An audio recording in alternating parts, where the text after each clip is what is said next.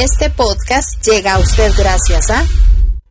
AIA trabaja en 23 proyectos de emergencia para aportar más agua al área metropolitana. La inversión es de más de 31 mil millones de colones. Construimos nuevos pozos, tanques y mejoramos las tuberías. A la vez, avanzamos en la ampliación del acueducto metropolitano, una obra de cerca de 500 millones de dólares para el beneficio de 650 mil personas. Con su pago puntual, aseguramos el servicio, su salud y la protección ante el COVID-19. Desde hace 43 años, con 36 carreras y 35 mil estudiantes, demostramos que la educación puede trascender las aulas con el uso de la tecnología y que las personas pueden estudiar a cualquier hora y en cualquier lugar sin sacrificar su trabajo, familia o la seguridad de su hogar. Hoy estamos listos para superar nuevos retos, porque la vida sigue adelante y usted también. Avancemos juntos. Universidad Estatal a Distancia. Evite tocarse la cara, porque el virus que produce el COVID-19 entra al cuerpo por los ojos, la nariz y la boca. Por eso, evite hacerlo y lávese las manos frecuentemente con agua y jabón. Active su escudo. Caja Costarricense de Seguro Social. Usted está escuchando el podcast del Grupo Informativo El Guardián. ¿Qué tal Planeta Tierra? ¿Cómo están? ¿Cómo les va? Gracias por acompañarnos. Hoy desde Paso Ancho, no en San José, sino de Oreamuno en Cartago. Yo por lo menos no conocía que existiera un paso ancho de Oreamuno, pero ahora me doy cuenta de que sí. ¿Por qué? Grabamos el podcast del Guardián para hablar con dos importantísimos sectores productivos costarricenses, agropecuario y pesquero. Se juntaron para devolverse la actividad positiva que tuvieron los agricultores en primer término para agradecerles el haberles llevado un poquito de asistencia. Devolvieron la visita y los pescadores llegaron hasta Paso Ancho de Oriamuno a traerle pescado a la comunidad. Y eso nos encanta. Hablar de cómo reactivar la economía costarricense. Jason Leitón ya estuvo con nosotros en Políticamente Incorrecto, pero ahora lo tenemos en este archivo de audio, el podcast. La gente quiere saber sobre reactivación económica sobre la urgencia que tienen los diferentes sectores y sobre todo el agropecuario para que sea hoy y no mañana cuando se tomen decisiones. Esto puede oírse en cualquier momento a través de Spotify, Google Podcast y cualquier otra plataforma. Así que hoy buenos días, buenas tardes, buenas noches, Jason. Gusto saludarte. Eh, el placer enorme estar por acá. Muchísimas gracias por haber venido a esta actividad y muy agradecido con el sector pesquero, sector agropecuario, sector pesca. Juntos formamos el sector agroalimentario costarricense estamos unidos y vamos a echar para adelante porque la reactivación económica se inicia en la tierra y en el mar, no se inicia en otra parte.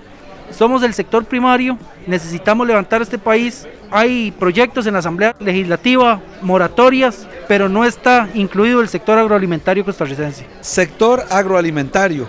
El costarricense en promedio cree que cuando él va al supermercado y hay producto para coger, ya eso está cubierto. ¿Cómo el tico puede entender eso, Jason? Porque tal vez es muy sencillo para vos, pero para el costarricense que no ha tomado partido, que no tiene eh, esa oportunidad de involucrarse, ¿a qué nos estamos refiriendo específicamente? Cuando hablamos al sector agroalimentario, nos hablamos a ese sector encargado de producir la comida que vendemos en el supermercado.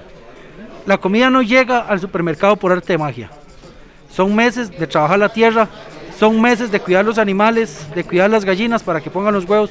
Son tres, cuatro meses en alta mar para llevar el pescado. Ese es el sector agroalimentario costarricense. Hoy olvidado por décadas por los gobiernos de turno. Y eso tiene que, darle claro a la población costarricense. Nos vendieron con los tratados de libre comercio, nos han pasado desastres naturales. Aquí tuvimos la tormenta Ney, las erupciones del volcán Turrialba. Y sin embargo, aquí seguimos. Y seguimos luchando por llevarle alegría y por llevar un poquito de, consuelo a las familias costarricenses. En un mensaje claro, si el sector agroalimentario está bien, Costa Rica está bien.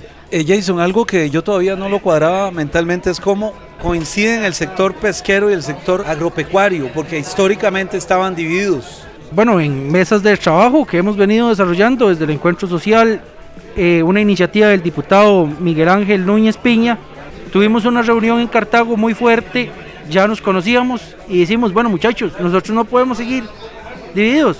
Costa Rica es el único país en el que agropecuario, cuando hablamos de tierra, y agropecuario, que es lo mismo cuando hablamos de mar, estaban divididos. Esto es La gente quiere saber. Ya hoy estamos juntos, ya hoy estamos en las mismas mesas, estamos en las mismas organizaciones y vamos para adelante, porque este país lo vamos a rescatar. No hablo de pedir, porque pedir era una maña fea tica. Me pasó en, en Miami, andaba en un restaurante y me metí al restaurante y dije, me regala. Y esa es una idea que tenemos los ticos. Le cambio la pregunta, ¿qué le proponen como respuesta del sector que ustedes representan al país y al gobierno? Eh, nosotros al país, al gobierno le proponemos sacar al sector agropecuario, que de hoy en adelante se tiene que entender pesca y tierra juntos, de la vía ordinaria del crédito y llevarlo a una vía acorde a nuestras situaciones, a nuestros desafíos. Pero el Banco Nacional no tiene una obligación crediticia del 10%. De no su... solo el Banco Nacional, Ajá. esa obligación crediticia la tiene todo el sistema financiero nacional. Pero en la realidad es otra historia. En este momento, en cartera agropecuaria solo hay 2.7 del total del crédito. La ley es clara y dice que tiene que estar el 10%. Pero no es que el agricultor debe ese 2.7. A pesca lo tenemos prácticamente eliminado del sistema financiero. Al encontrar cerradas las carteras agropecuarias, sacan préstamos que se documentan por vivienda, por consumo, por comercio y lo invierten en el sector agropecuario. Si vemos países vecinos, Panamá, tasa cero al sector agropecuario, sector granos Como, básicos, como, como barájemelo. A la par de nosotros, al sur, tasa cero para agricultura. tasa cero para, tasa cero. todo, para todo el sector agropecuario, desde tierra a mar, tasa cero. Importaciones limitadas. Se produce el 80% del consumo nacional y solo se importa el 20%. Si lo vemos aquí, granos básicos nosotros, en 7 años pasamos de producir el 80% del arroz a producir menos del 20%. Frijoles estamos en 15. En este momento, hoy no hay frijol nacional. Dependemos en este momento de las importaciones. Nicaragua le vendió todo el frijol a Estados Unidos. Y ahí estamos en un problema. Ya vimos lo frágiles que son las fronteras. Bueno, pero el presidente del CNP, eh, don Rojis, nos decía que eso va a cambiar en el corto plazo, que van a reactivar el sector frijolero. Yo le preguntaba, es que el problema, eh, Jason, no es que no hay negocio, es que es un negociazo el frijol, porque los ticos consumen miles de miles de toneladas métricas de frijoles, pero dice que el sector no lo puede producir. Si yo tengo un mercado tan grande, ¿cómo es posible que el agricultor no pueda abastecer? Costa Rica puede ser autosuficiente. Y cuando hablamos de autosuficiente no queremos decir que nos aislemos del mundo, hablamos de tener reglas claras del juego. Producción al 70-80% de consumo e importar el resto. Costa Rica tiene zonas frijoleras muy buenas. Tenemos la zona norte, tenemos la zona sur. Aquí en Cartago se dan los frijoles. Pero necesitamos reactivar. Y aquí es donde yo no le quito ¿Reactivar la culpa. es? Plata, asistencia técnica. ¿Reactivar qué? Reactivar es créditos con las condiciones oportunas. Mercados. Cuando nosotros tenemos la cosecha de frijol, los EPROMAS no tienen plata para comprarle al productor. Y ahí es donde llega el industrial y hace fiesta. Tenemos intermediación que a un productor, un quintal de frijol, aquí en Costa Rica se le pagan 22 mil, 23 mil colones.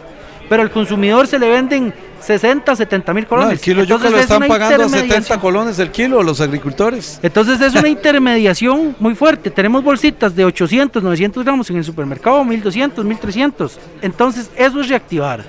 Que haya una cadena. O sea, Una para, cadena para clara. entenderle, que el kilo precios- sea de kilo, que se lo venda y que sean kilo. frijoles ticos. frijoles ticos, con precios de sustentación, donde el intermediario, donde el industrial no se aproveche de que el CEPROMA no tiene dinero para hacer fiesta con el productor. Ahí es donde nosotros estamos completamente en contra de personas que dicen que hay que cerrar las instituciones. Al CNP hay que agarrarlo y fortalecerlo. Tiene una ley orgánica muy rica, pero gobiernos de turno que los han ido desmantelando. Eh, la administración de Don Rogis ha pasado de comprar 20 mil quintales, ya está en 42 mil, superó la meta para este año y, por ahí vamos. Pero necesitamos que Costa Rica camine. Necesitamos reactivar. ¿Qué es reactivar? Créditos, mercados, eh, que el agricultor tenga las condiciones necesarias para producir. Hay que revisar los impuestos, hay que revisar los insumos. Tenemos los insumos más caros de la región. Es que no es mentira, si a nosotros un, un quintal de abono nos cuesta 50 dólares, en Panamá cuesta 15. Esto es La gente quiere saber. Entonces pagamos tres veces más por ese producto y es Ya- el mismo. Ya oímos a la parte de agricultura, Jason. Vamos con la diputada Franji Nicolás. Siénteseme ahí y le doy la bienvenida al Hola, podcast hola. del Guardián. Este es un podcast que usted puede escuchar en Spotify, en Google podcast. Ella es moderna y ella sabe de qué estoy hablando. Y los así he que no escuchado, así que... problema. sé- ¿Cómo está? ¿Todo bien? Bien, bien, por dicha. Un saludo a ustedes y un saludo a los que nos están escuchando en este momento en medio de este acto tan hermoso y tan bonito de solidaridad que está pasando hoy aquí en Cartago. Coincidimos, pero vamos al- a, a- a la yugular. Usted es una persona que apunta. Doña Frangi, las acciones son las que reflejan los hechos de una persona. ¿Qué se ha hecho en esta Asamblea Legislativa? Usted de Punta Arenas, si le pregunto directamente, el sector pesquero es una mina de oro. Estamos sentados en el domo pesquero más grande de Latinoamérica y no sé si del mundo. Ahí tenemos plata, pero ¿qué estamos haciendo en la Asamblea Legislativa, Claro. señora diputada? Pues bueno, ha sido un esfuerzo muy grande. Eh, lo primero es que como diputada de una zona costera que, que tiene su corazoncito ligado a Punta Arenas, sé muy bien y entiendo muy bien la importancia del sector pesquero para nuestra zona y sé muy bien que es a través del sector pesquero que se genera sustento económico en muchísimas familias de Punta Arenas.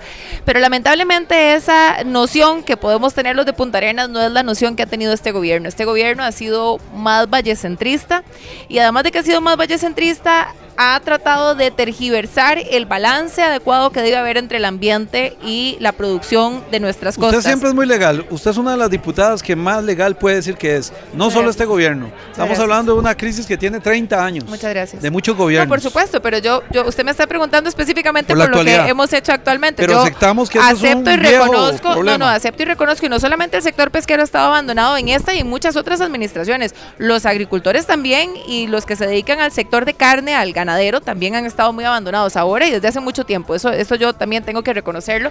Pero hablando específicamente en la inmediatez, por lo menos desde mi lucha, desde que estoy en la función pública, porque esta es la primera vez que estoy en la oportunidad de representar a los costarricenses desde una silla de representación popular, es que podría decir que para mí como diputada ha sido una lucha muy intensa la que hemos tenido y la he asumido con otros compañeros también diputados para que este gobierno vuelva a ver hacia las costas y eh, resuelva la dicotomía que ha tenido que para muchos de ellos no se puede producir con prácticas de sostenibilidad ambiental. Entonces han tratado de tergiversar de que aquí es o el ambiente o la comida de la gente o la producción a través del mar. Y eso no es así. Yo podría dar muchos ejemplos a nivel internacional donde se han podido hacer prácticas con sostenibilidad ambiental, incluso aquí en el país. La producción maderera es un ejemplo de que aquí se puede producir con conciencia ambiental.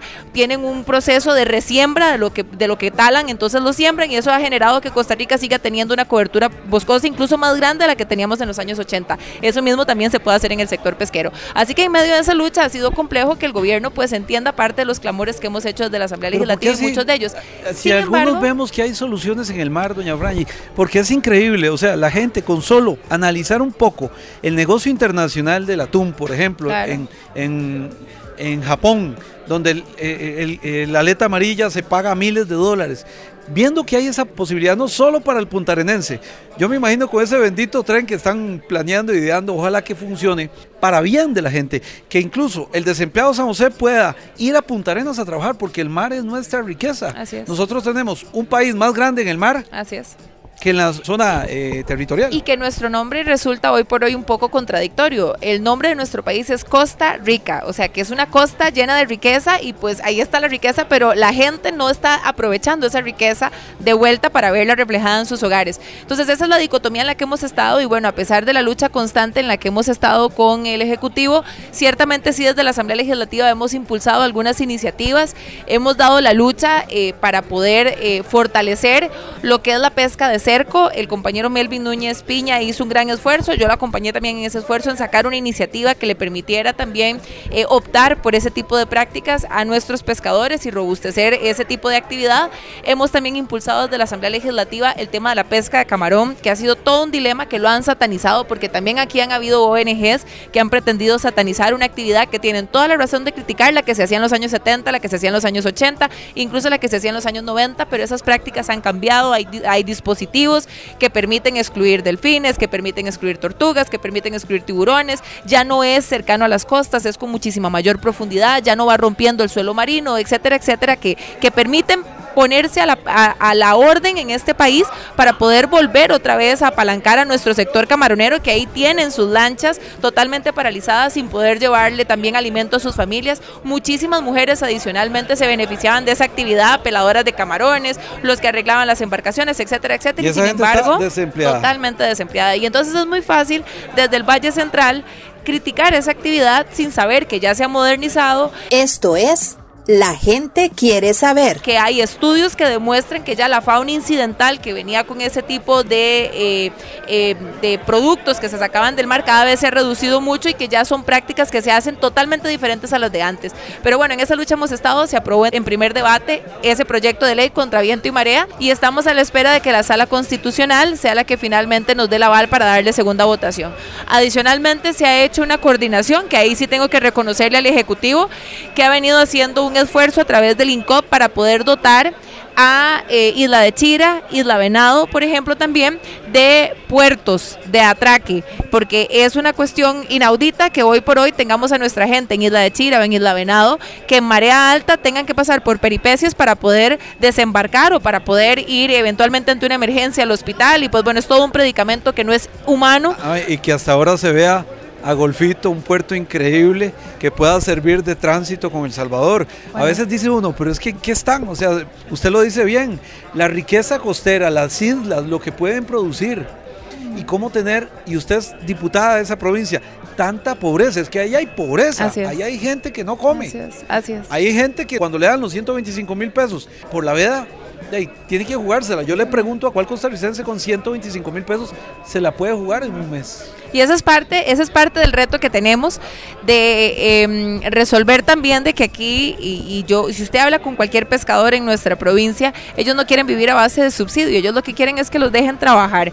¿Y quién más preocupado por la sostenibilidad del mar que nuestros pescadores? Porque también los han pretendido vender como aquellos que buscan acabar con todo el recurso marino. Ellos saben muy bien que ocupan, como el agricultor también, que sabe que cuando recoge la cosecha tiene que volver a sembrar, también nuestros pescadores lo saben. Así que pues bueno, lo que hay que darle es posibilidades a ellos a que lleven esas actividades con prácticas de sostenibilidad ambiental, no parándose en la escoba para que no puedan llevar a cabo esas actividades que las han buscado satanizar y mientras tanto la gente muriéndose de hambre con el pescado ahí a, a pocos metros de su casa y en el mar sin poderlo eventualmente aprovechar.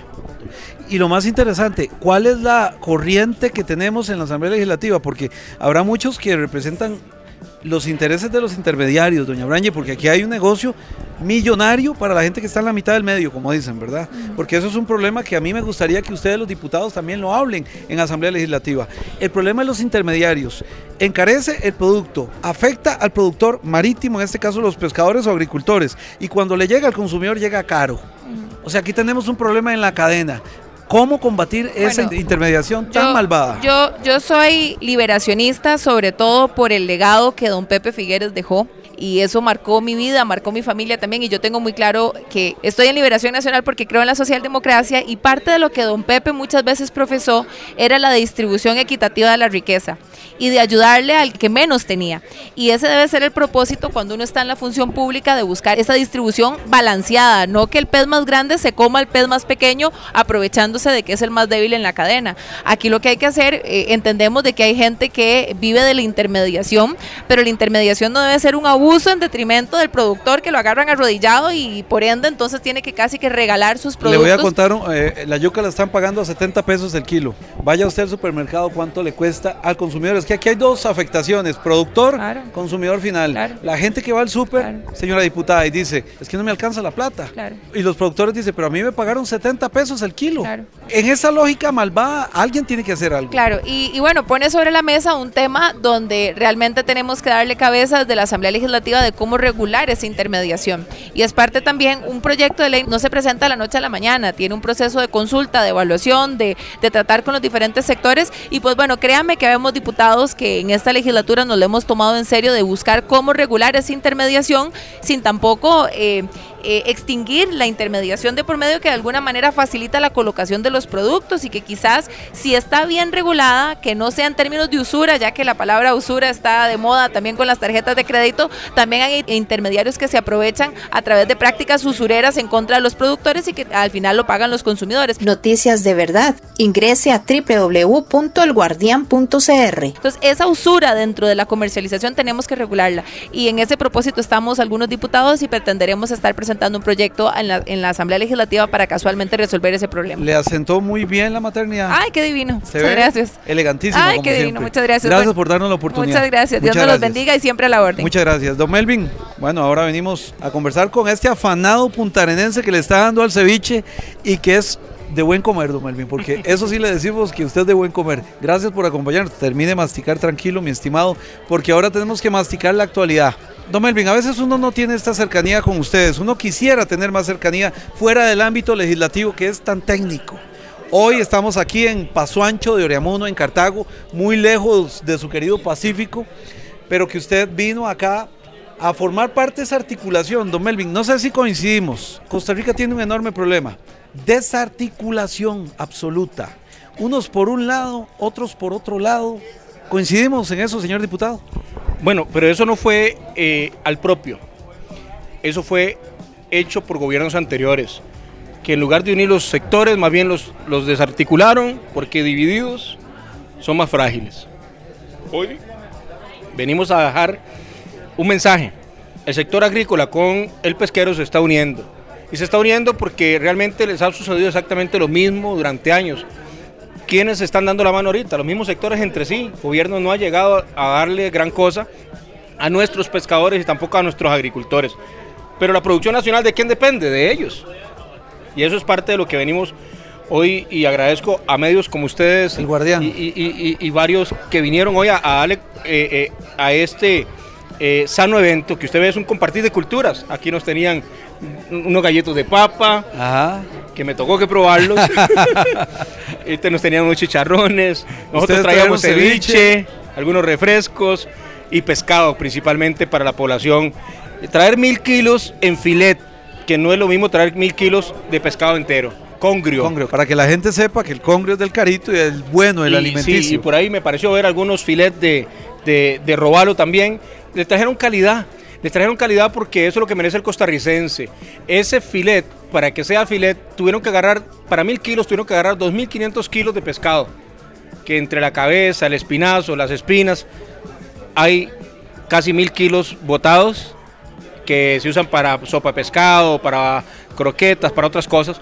Pero le quisieron traer pescado sin espinas, directo al sartén de los cartagineses. en este caso vecinos de Paso Ancho. ¿Qué hicieron?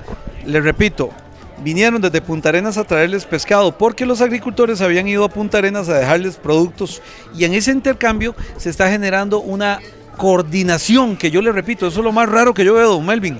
Bueno, Eso- eh, eso a, es- a mi despacho le tocó que hacer esa coordinación, trabajar muy duro, mi periodista, don Olman Rojas, mis asesores, llamar personas, porque empezó en el llano de Cartago, Llano con los hermanos eh, Leitón, hermanos de, de- de sangre que se unen y son de la Asociación de Agricultores Independientes de, de Cartago y eh, en algún momento dijeron, bueno, mira, ¿y, y, cómo, cómo está de vegetales, legumbres y verdura allá? Yo, no, ya, está escaso porque también.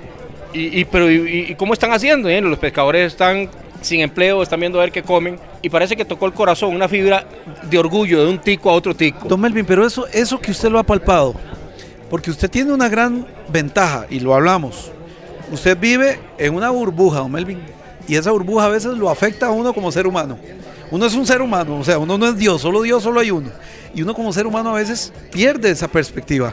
Cuando usted sale de esa burbuja, ¿qué se encuentra? ¿Qué Costa Rica hay hoy por hoy? Una Costa Rica que tiene hambre, que está triste, tiene una desilusión porque lo único que quiere es trabajar y trabajar en paz, ganarse las cosas. No quiere estos subsidios. Realmente el costarricense se apunta a esto que llaman proteger porque no le queda otra, pero ni eso está llegando porque realmente el gobierno no ha hecho su trabajo. Nosotros, los diputados, hemos eh, firmado empréstitos, hemos eh, eh, dado el dinero eh, por, por- por la Asamblea Legislativa, proyectos de ley han pasado para darle dinero al gobierno para que actúe ya y aún no llega Que esto también casi a nadie. Lo que tanto criticó el PAC en el pasado podría volverse politiquería. Eh, yo tengo el temor de que estén reservando eh, todo ese dinero para, ojalá que no, para hacer campaña el último año y volverse a posicionar, pero en medio de todo esto, una responsabilidad país tenemos como diputados. En esa burbuja que habla usted, déjeme decirle, yo soy de los diputados que viaja todos los días del Congreso de la República en San José, en la capital, a Punta Arenas, en mi carro. Ah, ok. En mi propio carro. Ok, ok. Y, y- Pero no se ha ido en bus y- para, para palmar más bueno, la realidad. Ahora, Y los retos, Sí, los sí, reto sí, humildemente sí. como periodista para que se vaya en bus y palpa bueno, más eso. vas a tener que conocerme un poco más porque más bien el reto se lo podría hacer yo a usted para que me, pues, me acompañe en las giras que estamos haciendo por los 11 cantones de Punta Arenas y aún así nos alcanza el amor y el cariño por Costa Rica para ir a Cartago y también para ir a Dota, donde hemos estado con el alcalde eh, eh, eh, que es un gran amigo, don Leonardo y de cariño solo oso. Esto es La gente quiere saber. Por aquí cerca, pues también hay otro periodista amigo que, que, Amigo que común, a- Adrián a- Marrero. Marrero, que, que conoce mi labor de, de- de rato de, de- de estar trabajando con las comunidades, donde le llevamos al Banco de Alimentos de Quepos y logramos llevarle a más de 640 familias un diario junto Pero- con el pero Banco de lo Alimentos. dice bien.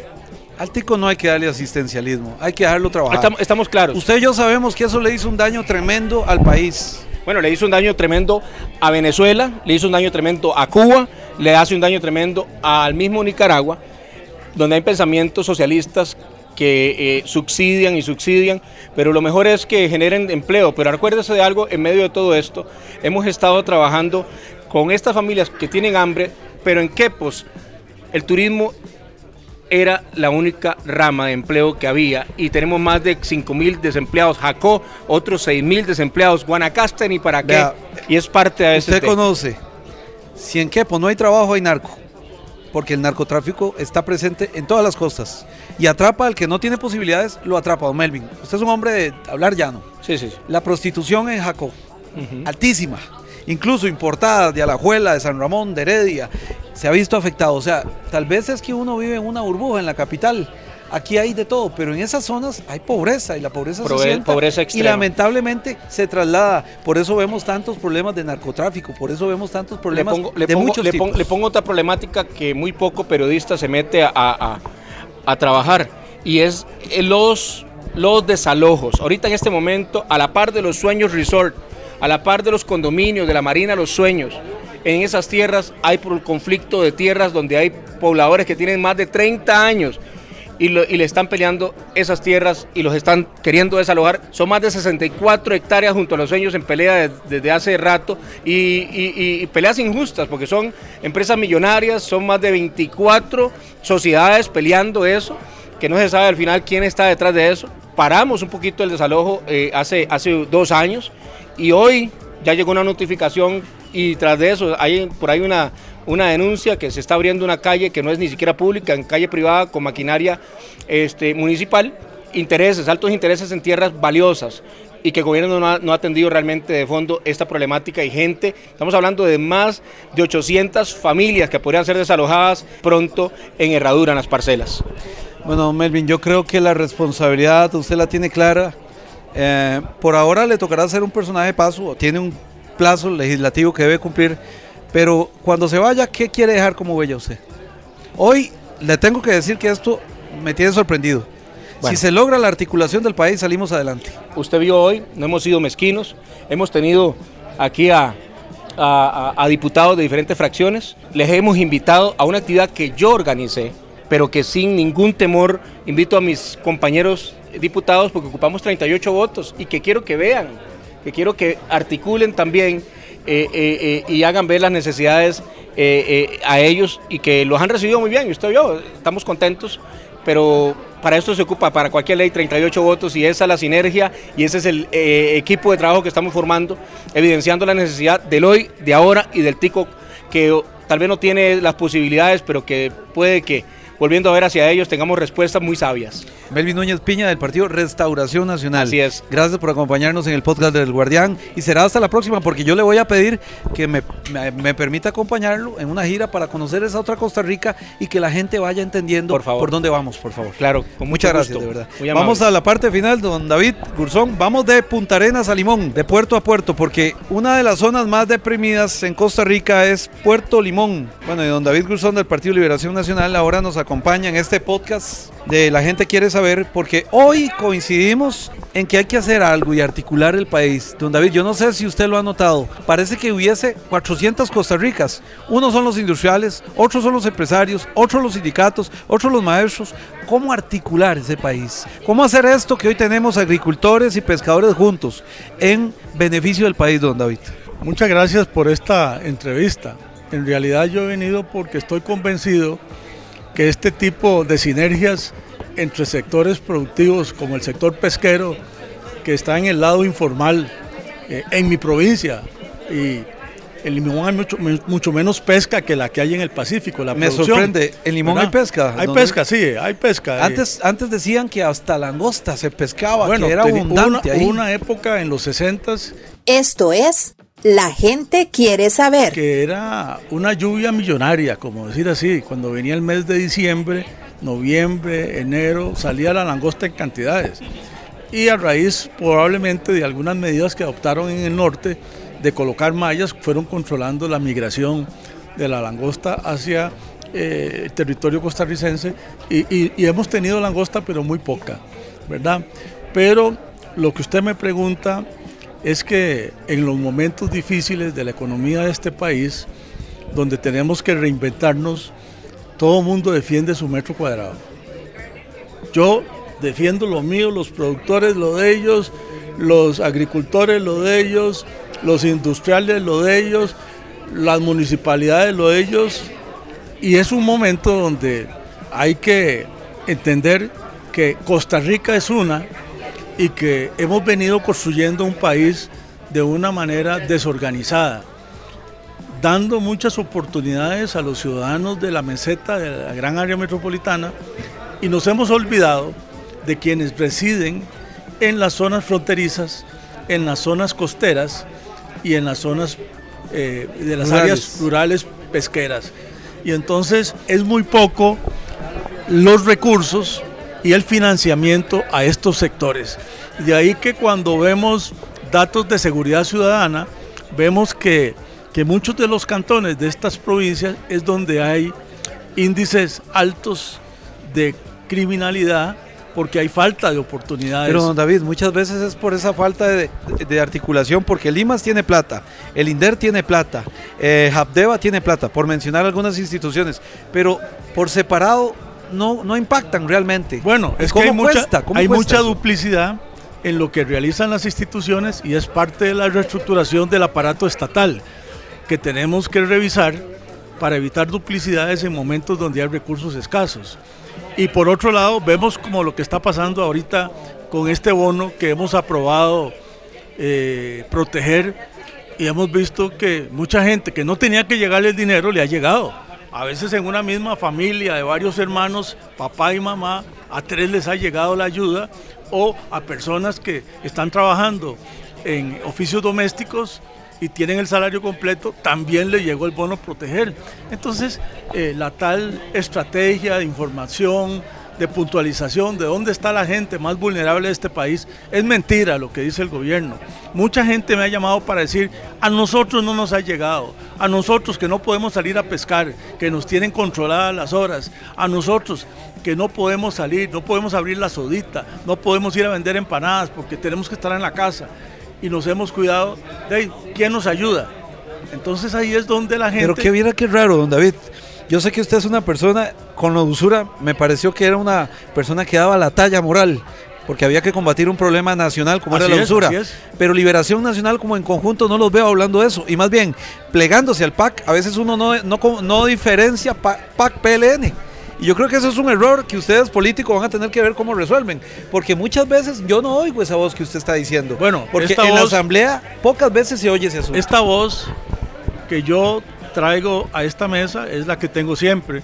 Si usted escucha mis controles políticos, si usted vio el periódico de hoy, si vio noticias ayer defendiendo a los trabajadores de los abusos en APM Terminals, pero eso les están pagando Liberación donde Nacional. les están pagando a los Usted sabe bien que, se ocupa más. Siete veces menos de lo que dice la ley, violando los decretos de salarios mínimos, donde utilizan menos personal y amenazan a las empresas que si liberan los contratos, entonces eh, les quitan el trabajo, entonces ahí es donde uno se preocupa. ¿Qué está pasando en Costa Rica? ¿Qué pasa con el Ministerio de Trabajo?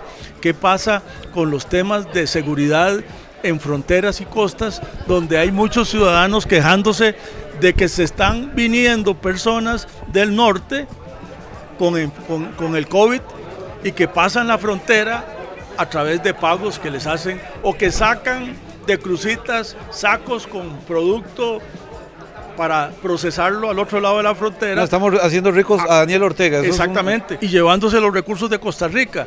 Entonces los costarricenses tenemos que ser cuidadosos. ¿Qué es lo que estamos aprobando para mejorar las oportunidades de los ciudadanos?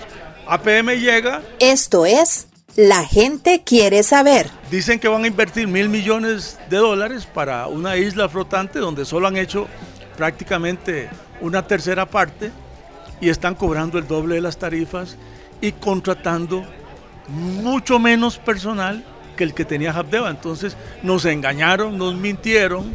Pero eso fue su partido Liberación Nacional, Laura Chinchilla lo repitió hasta la sociedad, no solo mi partido, que era la cura para todo. Recuerde que esto vino con don Abel Pacheco. También, por con don Abel Pacheco. En la memoria histórica, sí. Ahí está. Vamos a la memoria histórica donde empezó todo eso y ciertamente también el Partido Liberación Nacional eh, buscó cómo mejorar las oportunidades y tener un puerto moderno. Vea usted lo que está pasando eh, con el decomiso de drogas en APM, ¿verdad? Donde, donde los, los, escáneres eh, no los opera el Estado. La constitución política dice que nosotros no podemos permitir que la seguridad de este país esté en manos de terceros. Y no es eh, una empresa costarricense, no es seguridad pública, no es este, eh, el Ministerio de Hacienda, no es exactamente quienes deben de verificar qué es lo que va en los contenedores. Aquí se está nada más escaneando menos de un 5%. Don David, el tiempo ya me vence en el podcast, pero le pido por favor la oportunidad de sentarnos media hora cuando usted tenga gusto y podamos conversar de eso a más profundidad, por favor. Con mucho gusto, yo le voy a dejar mi tarjeta para que usted pueda contactar por medio de mi tarjeta al jefe de prensa y coordinemos cualquier entrevista en temas específicos, eh, ya sea del país o de los proyectos que estamos impulsando, del tema de usura, del tema de empleo público que también Estoy de secretario de la Comisión de Gobierno y Administración y es un tema que he estado liderando en esa comisión, o temas de infraestructura como el tema del tren eléctrico en la capital, que como ingeniero civil me toca evaluar dentro de la Comisión de Infraestructura, o temas como APM. Como medio de comunicación tenemos una posición, nos oponemos en este momento al tren, hay otras necesidades, pero habrá que ver en otro programa que usted nos ayude a entender las ventajas y desventajas. ¿Está Por supuesto, yo creo que tenemos que evaluar eso porque una de las cosas que no hemos podido recibir del gobierno es la información. Es la información. Estamos en las mismas. ¿Dónde está el estudio de factibilidad que nos diga las ventajas, qué condiciones, qué anchos de línea, qué es lo que están presentando y cuál es la inversión y el retorno y qué vamos a pagar los costarricenses. Quédeseme ahí. Esto fue el podcast, la gente quiere saber. David Gulsón terminaba con nosotros y agradecerles a todos ustedes. Spotify es nuestra plataforma principal, pero puede vernos en Google Podcast y en otras. Gracias, será hasta la próxima, terrícolas. Pura vida, desde Costa Rica les saludamos, Centroamérica.